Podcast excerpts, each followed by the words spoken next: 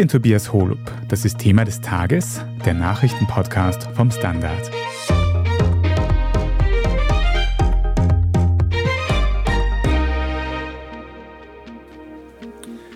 The attack on our nation's capital on January 6, 2021, was an unprecedented assault on the seat of American democracy. Today, an indictment was unsealed, charging Donald J. Trump with conspiring to defraud the United States, conspiring to disenfranchise voters, and conspiring and attempting to obstruct an official proceeding. Welche Rolle hat der ehemalige US-Präsident Donald Trump beim blutigen Sturm aufs Kapitol gespielt? Mit dieser Frage haben sich in den USA schon ein Untersuchungsausschuss und Ermittlungen auseinandergesetzt. Sie haben nun in einer Anklage gemündet. Es ist bereits die dritte groß angelegte Anklage gegen Donald Trump, doch das Gerichtsverfahren, das nun folgt, könnte das bisher schwerwiegendste werden. Und daraus ergeben sich auch einige Fragen. Wäre es rein theoretisch möglich, dass auch ein verurteilter Straftäter aus dem Gefängnis heraus noch Präsident der USA wird? Und könnte ein gewählter Präsident die Strafverfolgung gegen sich selbst einfach beenden? Mit diesen Gedankenspielen beschäftigen wir uns heute und wir schauen uns an, warum die vielen Anklagen Donald Trumps Beliebtheit nicht unbedingt schaden und wie hoch seine Chancen stehen, tatsächlich nochmal US-Präsident zu werden. Erik Frei, du bist leitender Redakteur hier beim Standard und analysierst unter anderem auch die US-amerikanische Politik laufend. Und von dort haben wir heute über Nacht von einer neuen Anklage gegen Donald Trump erfahren. Was wird ihm darin jetzt vorgeworfen? Es wird ihm, wenn man es in einem Satz ausdrücken möchte, vorgeworfen, dass er nach der Wahl 2020, die er ja verloren hat gegen Joe Biden, versucht hat, das amerikanische demokratische System zu unterwandern, untergraben und den friedlichen Machtwechsel zu verhindern. Diese Anklage ist dann aufgegliedert in so typisch rechtlichen, juristischen Begriffen. Die erste ist ein Betrug an den Vereinigten Staaten von Amerika. Die zweite wäre dann eine Verschwörung zur Verfahrensbehinderung Verfahrensbehinderung und die dritte gleich die Verfahrensbehinderung selbst. Und die vierte ist ein bisschen überraschend, ist ein Gesetz aus dem 19. Jahrhundert nach dem Bürgerkrieg, das sich eigentlich gerichtet hat, um die Rechte von schwarzen Erstwählern zu verteidigen. Eine Verletzung der Bürgerrechte der Amerikaner, indem er ihnen das Recht, ihren Wählerwillen auszudrücken, versucht hat zu verwehren. Du sagst es schon, in so einer Anklage stehen natürlich rechtliche Begrifflichkeiten, unter denen ich mir nicht besonders viel vorstellen kann. Verschwörung, Unterwandern des Wahlergebnisses. Wie könnte das konkret ausgeschaut haben? Was hat sich abgespielt, nachdem Donald Trump die Wahl augenscheinlich verloren hat? Er hat alle Hebel in Bewegung gesetzt, um zu verhindern, dass dieses Wahlergebnis tatsächlich schlagend wird. Und er hat alles versucht, es umzudrehen, damit er als Präsident wieder vereidigt werden kann. Und er hat dazu einerseits es in der Öffentlichkeit verkündet, das ist Wahlbetrug, ich bin der Wahlsieger. Er hat direkten Druck auf alle möglichen Behörden, gewählte Vertreter in den verschiedenen Bundesstaaten und vor allem auch auf seinen eigenen Vizepräsidenten ausgeübt. Mike Pence hatte nämlich die Aufgabe als Vizepräsident ganz am Ende, und das war an diesem berühmten 6. Jänner 2021, nur in einer zeremoniellen Rolle das Wahlergebnis zu bestätigen. Und er hat gesagt, Mike, das darfst du nicht, du musst praktisch sagen, ich akzeptiere es nicht. Und stattdessen ist Donald Trump der gewählte Präsident. Und all diese Versuche gelten als Angriff auf die amerikanische Demokratie, auf die Grundfeste der Demokratie. Die entscheidende Frage dabei ist auch immer, kann Trump sich damit verteidigen, dass er sagt, naja, ich habe gedacht, ich habe gewonnen, man darf ja diese Meinung haben. Und da gibt es sehr viele Beweise, die sagen, es haben ihm so viele Berater, so viele Experten gesagt, lieber Herr Präsident, du irrst dich, du hast die Wahl verloren, gib es auf. Er hat diese Berater dann rausgeschmissen, hat sich neue geholt und so gesehen wirft man ihm vor, dass er es gegen besseres Wissen getan hat. Du sagst es schon, ein ganz zentraler Punkt und auch das große Symbol für die Abwahl von Donald Trump ist der blutige Sturm aufs Kapitol am 6. Januar 2021. Dabei sind auch mehrere Menschen ums Leben gekommen, als Trump-Anhänger in Washington demonstriert haben und eben auch das Kapitolgebäude dann gestürmt haben. Dieses Ereignis spielt jetzt auch in dieser neuen Anklage eine zentrale Rolle. Kann da also nachgewiesen werden, dass Trump quasi eine Art Verantwortung für dieses Ereignis trägt? Es ist interessant, der Sonderermittler Jack Smith, der ja diese ganze Anklage vorbereitet hat mit seinem Team, in seinem öffentlichen Auftritt hat er diesen Sturm auf das Kapitol ziemlich betont als das Ereignis, das wirklich Trump hier vorgeworfen wird. Wenn man sich die Anklageschrift durchliest, dann spielt das gar nicht so eine große Rolle. Es ist nur ein weiteres Indiz in dieser ganzen Kette. Und das liegt auch daran, dass man ihm wahrscheinlich nicht beweisen kann, dass er ganz bewusst gesagt hat, geht zum Kapitol, stürmt es und sorgt dafür, dass der Kongress dort nicht arbeiten kann. Seine Rede damals war etwas verklausulierter, war allgemeiner gehalten. Also ich glaube nicht, dass man auch nicht mal versuchen wird, ihm jetzt die fünf Todesopfer, die da geschehen sind, dass man ihm das in die Schuhe schieben kann. Aber der Sturm auf das Kapitol gilt als eines dieser Elemente in der gesamten Anklage, nämlich die Unterwanderung der Demokratie, die Attacke auf die amerikanische Demokratie. Mhm. Du hast schon gesagt, da stehen wirklich mehrere Elemente im Raum in dieser Anklage. Kann man dann einschätzen, wie hoch der Strafrahmen insgesamt sein könnte? Was droht Donald Trump? Amerikanische Gesetze haben immer sehr hohe, auch langjährige Haftstrafen. Ich glaube, der höchste Strafrahmen ist hier 20 Jahre. Für andere sind es 10 oder 5 Jahre in den USA. Wenn man dann verurteilt wird, werden die konsekutiv auch, muss man sie absitzen. Aber man kann davon ausgehen, wenn Trump wirklich hier verurteilt wird, dann wird es für einen Mann in seinem Alter eine lebenslange Haft sein. Jetzt ist es nicht schwer, eine Wortmeldung von Donald Trump zu irgendeinem Thema zu finden. Hat er sich zu diesen Vorwürfen schon geäußert? Ja, so wie immer. Attacke ist die beste Verteidigung von ihm. Er wirft Jack Smith vor, er ist geisteskrank. Er sagt, das Ganze ist eine Lüge, das Ganze ist eine Verschwörung seiner Gegner, um ihn als den beliebten und den wahren Präsidenten, der 2024 triumphal wiederkehren möchte, zu verhindern. Über diese Wahl 2024 müssen wir dann gleich noch mehr reden. Aber Erik, wir sitzen nicht zum ersten Mal hier und sprechen über Anklagen gegen Donald Trump. Das hat es mittlerweile schon gegeben. Kannst du kurz zusammenfassen, welche es bisher schon gegeben hat? Ja, das ist die dritte. Und interessanterweise, die haben sich auch immer mehr in ihrem Gewicht, in ihrer auch Gefährlichkeit für Trump auch gesteigert. Die erste war im Bundesstaat New York unter den bundesstaatlichen Gesetzen der Vorwurf, dass er nicht nur Schweigegeld an eine Frau gezahlt hat, die ihm sexuelle Übergriffe vorgeworfen hat, sondern dass er dieses Geld auch falsch verbucht hat und damit eigentlich die Wahlgesetze gebrochen hat. Gilt als ein eher harmloser Vorwurf und wird keine großen Konsequenzen haben, selbst wenn es einen Schuldspruch gibt. Die zweite Anklage ist die viel gewichtigere. Das ist, dass Trump sich ja nach seiner Niederlage, nachdem er das Weiße Haus verlassen musste, sich hunderte, Jahrtausende Dokumente mitgenommen hat, darunter auch wirkliche Geheimdokumente, vertrauliche und manche, die höchst vertraulich waren, echt nicht in die Hände von anderen, auch von Feinden gelangen dürften. Er hat sie in Mar-a-Lago, da in Florida, aufbewahrt, auf eine Weise, wo Gäste eigentlich Zugang hätten haben können, wo das als Gefahr für die nationale Sicherheit auch gesehen wurde. Aber der Hauptvorwurf in der Anklage war, dass er, als dann die Nationalarchive verlangt haben, dass er diese Dokumente wieder hergibt, dass er sich dann geweigert hat, dass er versucht hat, das zu verhindern. Und selbst als das FBI eingeschritten ist, dass er selbst dort deren Arbeit und dort die Rückgabe versucht hat, mit allen Mitteln zu verhindern. Das ist die Behinderung der Justiz und das gilt in den USA als schwerer Vorwurf. Aber nichts im Vergleich zur jetzigen Anklage. Der Angriff auf die amerikanische Demokratie, auf die Grundfeste der Verfassung ist natürlich noch einmal viel, viel gewichtiger. Das wollte ich dich gerade fragen. Du sagst, es ist die dritte Anklage schon. Ist diese neue Anklage also nicht more of the same? Ist das was Außergewöhnliches? Das ist der Kern von dem, was man Trump vorwerfen kann.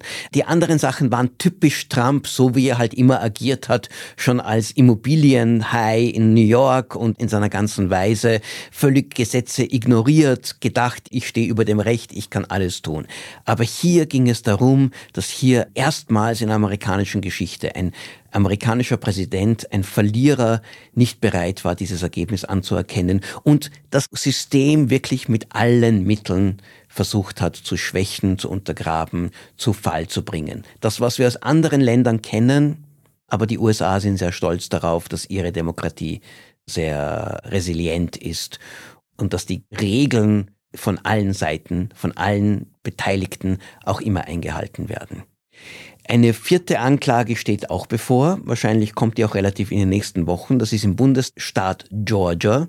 Und da geht es genau wieder um diese Manipulation der Wahl, um die Verhinderung des Machtwechsels, wo ja Trump direkt den in Georgia, den für die Wahlen verantwortlichen obersten Staatsbeamten angerufen hat und ihm gesagt hat, finde mir die 11.000 Stimmen, die ich brauche, damit Georgia, damit all die Wahlmännerstimmen von Georgia an mich gehen. So, look, all I want to do is this. I just want to find uh, 11,780 votes, which is one more than we have. Und dieses Gespräch wurde aufgezeichnet und ist natürlich ein ganz klares Indiz auch dafür, was jetzt Jack Smith ihm vorwirft.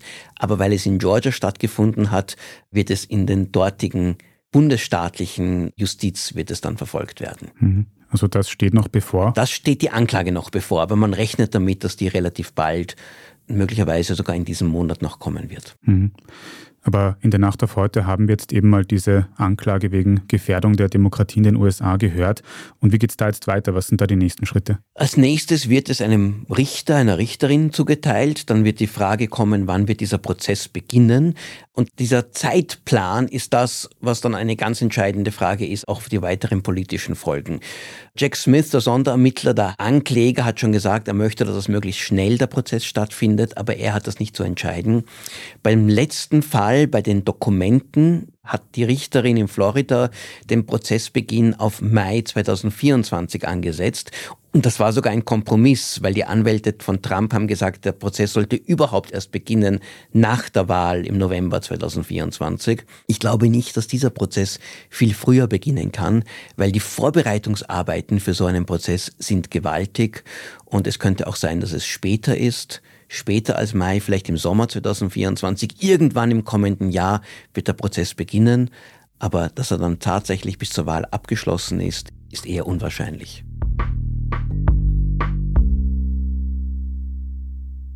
Wir sind gleich zurück.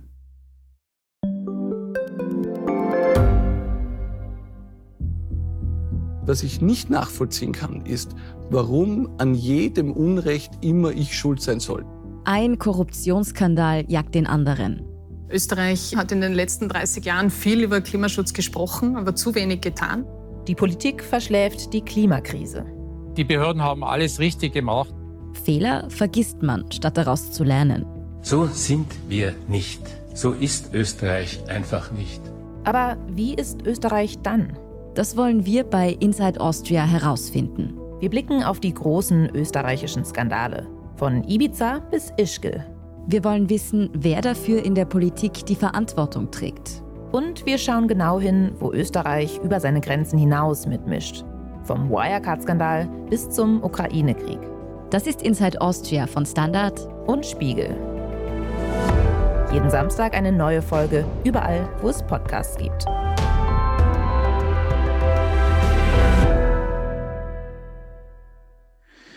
Erik, analysieren wir noch ein bisschen, was diese Anklage jetzt für die politische Landschaft in den USA, vor allem für die Präsidentschaftswahl im Jahr 2024 bedeuten könnte.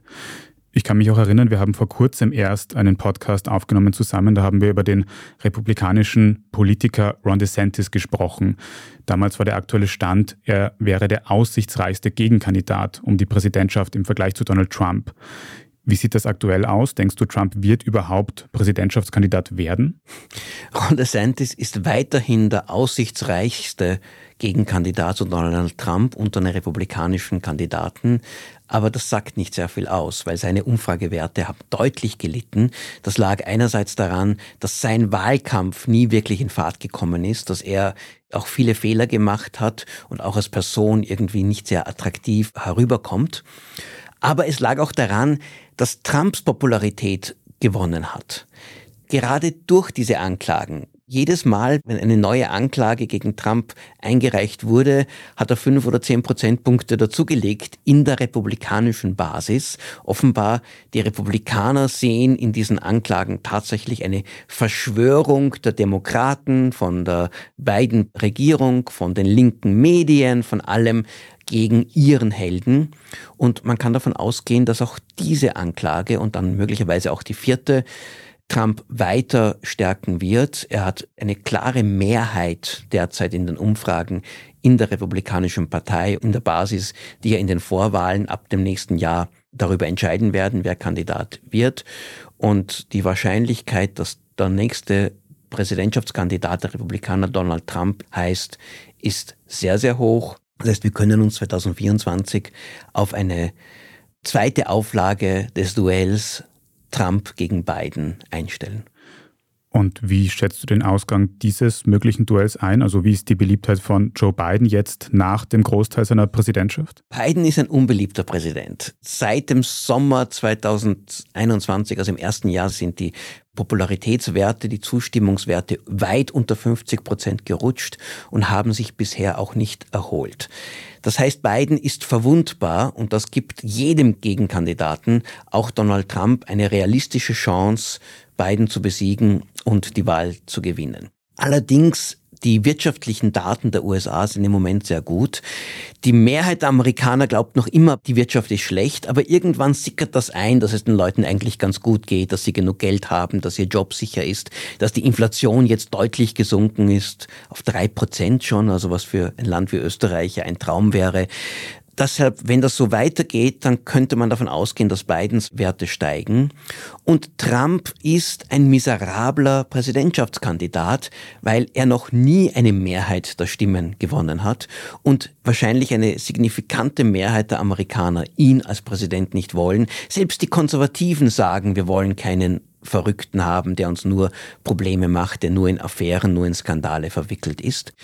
Und diese ganzen Anklagen, die ihm im Vorwahlkampf so helfen, Kandidat zu werden, könnten ihm dann im tatsächlichen Wahlkampf gegen Joe Biden auch schaden. Aber sicher ist das nicht.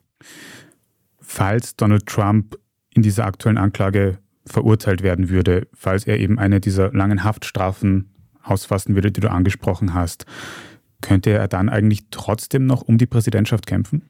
Das Interessante ist, in der amerikanischen Verfassung, in den Gesetzen steht nichts Gegenteiliges. Er kann auch aus dem Gefängnis heraus Wahlkampf führen, er kann Kandidat sein und er könnte dann auch tatsächlich zum Präsident gewählt werden, obwohl er ein verurteilter Straftäter ist. Das ist aus einem Grund nicht sehr wahrscheinlich. Ich kann mir nicht vorstellen, dass vor November 2024 Trump ins Gefängnis muss. Das wird alles viel, viel länger dauern. Die spannendere, realistischere Frage ist, was ist, wenn er tatsächlich die Wahl gewinnt, während die Prozesse laufen? Und wenn er dann im Jänner 2025 ins Weiße Haus einzieht, kann er dann diese ganzen Gerichtsverfahren beenden, stoppen und damit einer Verurteilung entgehen. Also könnte er sich quasi selbst begnadigen. Das ist die eine Möglichkeit. Ein amerikanischer Präsident hat das Recht der Begnadigung. Er kann jeden begnadigen, aber ob er sich selbst begnadigen kann, das hat noch niemand getestet, das weiß man nicht. Das müsste wahrscheinlich der oberste Gerichtshof entscheiden. Wie der entscheidet, weiß man nicht, weil er einerseits konservativ ist, aber andererseits auch jetzt in der Öffentlichkeit nicht unbedingt als Lakaien von Trump dastehen möchte. Es könnte sein, dass das nicht funktioniert. Er könnte versuchen, einfach seinem Justizminister aufzutragen, stopp die Verfahren. Allerdings werden die Verfahren nicht vom Justizminister betrieben, weil das ist Merrick Garland, sondern von diesem Sonderermittler, der unabhängig ist, Jack Smith. Er könnte dem Justizminister beauftragen, Smith zu kündigen, zu feuern das aber könnte wiederum auch ein Problem aufwerfen. Das ist das Problem, das Richard Nixon damals 1974 sein Amt gekostet hat, dass er versucht hat, auf diese Weise der Watergate-Affäre zu entkommen. Es könnte sein, dass es unzählige Rücktritte im Justizministerium gibt, die alle sagen, wir tun das nicht für Trump, wir brechen nicht unseren eigenen Amtseid. Und das Einzige, was wir wissen, er könnte auch kurzfristig zurücktreten oder sagen, ich bin krank, die Amtsgeschäfte seinem Vizepräsidenten oder der Präsidentin übergeben. Die könnte dann ihn vielleicht begnadigen. Das wäre eher eine Möglichkeit. Dann könnte er wieder zurückkehren. Alle möglichen Szenarien sind vorstellbar. Eines wissen wir genau. Wenn das tatsächlich eintritt, wenn Trump wieder zum Präsidenten gewählt wird, dann haben die USA eine Verfassungskrise, die sich gewaschen hat die ein Land dieser Größe noch nie erlebt hat und die wirklich die Weltmacht der USA vor eine ganz, ganz große innenpolitische Herausforderung stellen würde. Hm. Wie ist denn deine Meinung, Erik? Ich höre in letzter Zeit immer mehr Stimmen von Menschen, die tatsächlich davon ausgehen, dass Donald Trump wieder Präsident wird. Denkst du, dass das so kommen wird? Ich gehe davon aus, dass er der Präsidentschaftskandidat werden wird. Das ist sehr, sehr wahrscheinlich. Nicht sicher, weil auch bei den Republikanern in den nächsten Monaten oder auch im nächsten Jahr irgendetwas einsetzen könnte, wo man sagt, na ja, vielleicht doch keine gute Idee. Und mit ihm die Angst ist, dass Trump nicht nur selbst verliert, sondern auch, dass die Republikanische Partei auf der ganzen Ebene, Kongress, Senat, Bundesstaaten, dass sie überall dann verlieren würden, wie es ja auch bei den letzten zwei Wahlen schon geschehen ist. Aber die Wahrscheinlichkeit, dass er gegen Biden gewinnt, ist viel geringer, aber auszuschließen ist es nicht. Das heißt, wir alle, sowohl jeder in den USA als auch jeder in Europa, in der ganzen Welt, muss sich zumindest mit dem Szenario auseinandersetzen, dass Donald Trump als Präsident wiederkehrt. Und das Erschreckende daran ist, dass man weiß, wenn Donald Trump die zweite Amtszeit gewinnt, dann wäre die erste im Vergleich ein Kindergeburtstag, weil er hätte nur ein einziges Ziel, sich an allen zu rächen, die ihm Böses angetan haben, und aus seiner Sicht sind das sehr, sehr viele.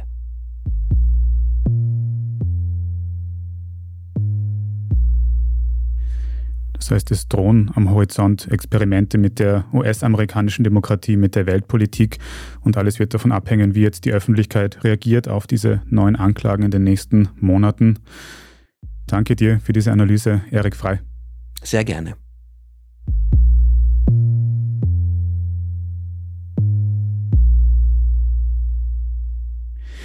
Wir machen jetzt dann gleich noch weiter mit unserer Meldungsübersicht und sprechen unter anderem über die teilweise abgesagte Gehaltserhöhung in der österreichischen Politik.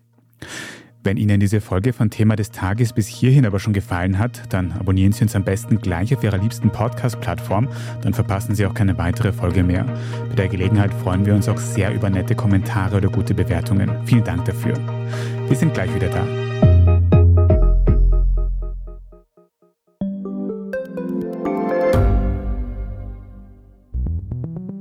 Können wir die Erderhitzung stoppen? Wie verändert künstliche Intelligenz unser Leben? Und wann wird nachhaltiges Reisen endlich einfacher?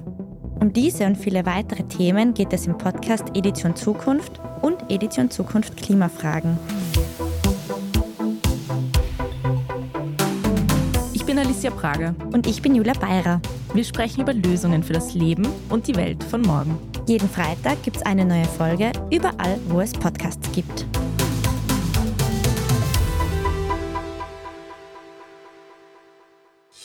Hier ist, was Sie heute sonst noch wissen müssen. Erstens, die österreichische Bundesregierung bekommt nächstes Jahr keine Gehaltserhöhung. Das hat sie gestern am Dienstagabend bekannt gegeben. Hintergrund ist, dass PolitikerInnenbezüge in Österreich an die Inflation gekoppelt sind. Deswegen hätte es bei der nächsten Erhöhung ein Rekordplus von fast 10 Prozent gegeben, wobei die Bezüge in der Spitzenpolitik ohnehin schon zwischen 5.000 und 26.000 Euro pro Monat liegen. Nachdem viele Medien über die anstehende Rekorderhöhung berichtet hatten, hat die Regierung dann die Notbremse gezogen. Konkret bekommen etwa Bundesregierung und Bundespräsident keine Erhöhung. Bei anderen Positionen wie dem Nationalrat gibt es die halbe Erhöhung, also 5 Prozent. Als nächstes steht noch eine Erhöhung der Pensionen an. Diese dürfte laut einer Schätzung im Sozialministerium tatsächlich rund 10 Prozent betragen.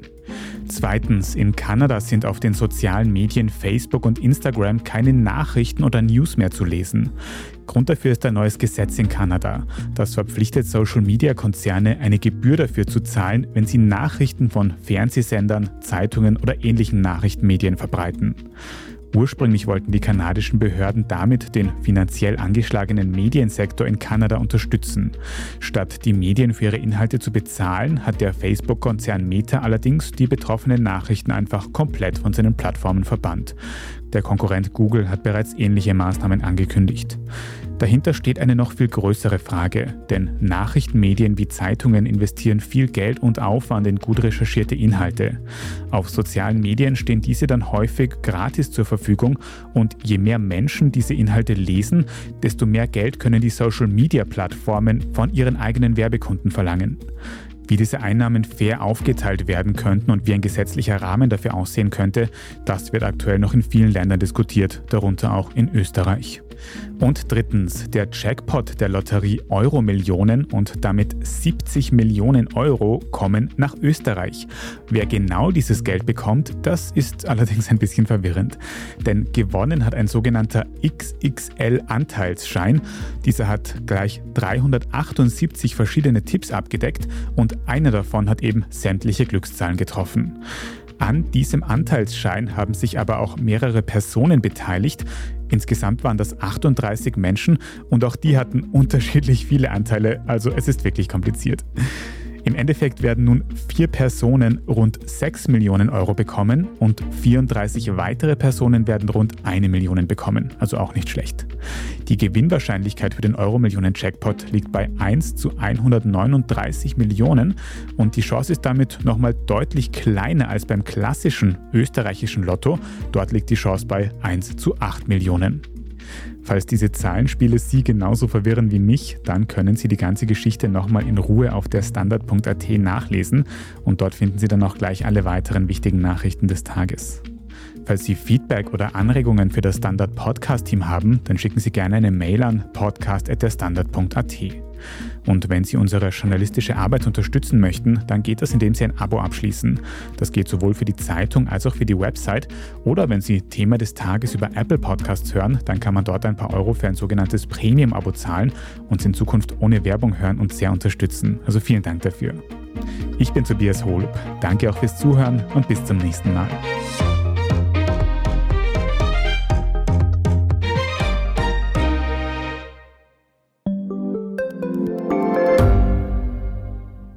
Viel Geld macht eigentlich glücklich? Werde ich mit Daytrading reich? Und ist jetzt der richtige Zeitpunkt, um in China zu investieren?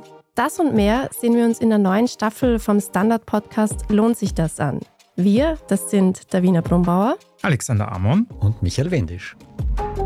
Und gemeinsam mit Expertinnen und Experten fragen wir uns, wie ein Pyramidenspiel funktioniert, was eigentlich ein Baby kostet und ob es sich lohnt, in eine Steueroase auszuwandern. Lohnt sich das? Der Standard-Podcast über Geld findet ihr jeden Dienstag auf allen gängigen Podcast-Plattformen.